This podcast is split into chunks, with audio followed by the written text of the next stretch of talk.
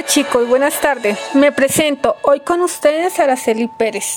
Soy de la materia Procesos Administrativos del curso 51299. En ella participa la profesora Kelly Joana Vergara. El día de hoy hablaremos sobre la importancia del pensamiento estratégico para los procesos de planeación en todas las empresas.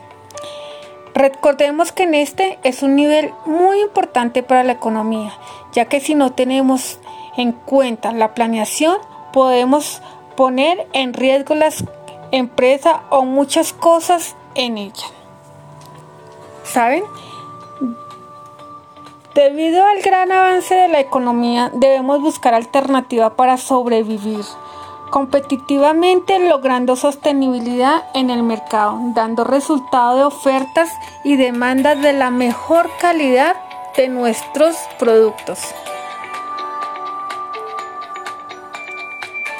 Las MIPIMES juegan un papel muy importante en este proceso, ya que tienen ideas innovadoras en la planificación, pero muchas son basadas en la tendencia, no siempre logran permanecer, pero estas fracasan, conducen a las estructuras diferentes en procesos, mostrando cualidades de emprendimiento en nosotros como seres humanos.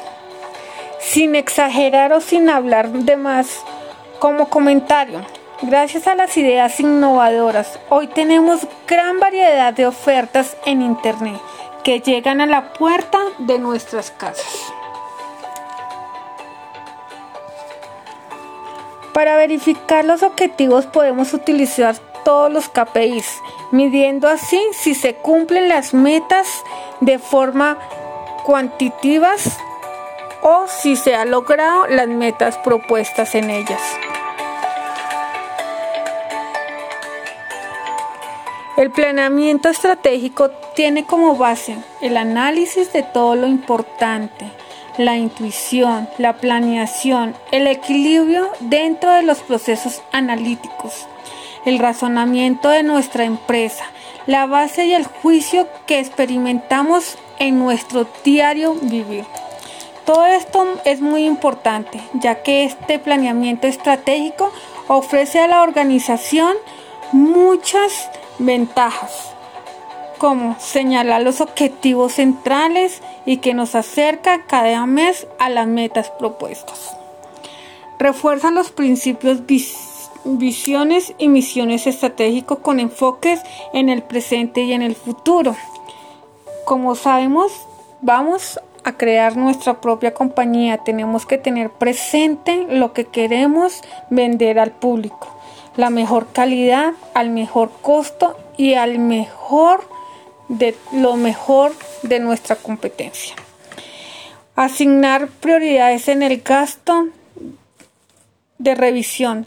Mejor el desempeño de la organización, orientado al rumbo y facilidades de la innovación y del liderazgo para nuestros compañeros.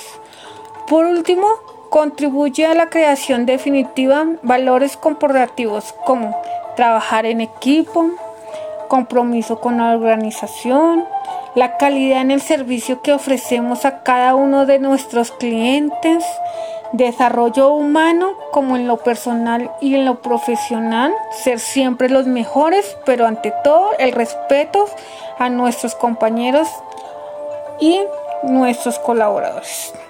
La innovación y creatividad con la comunidad liderazga en estas son las ventajas más relevantes de la planeación estratégica.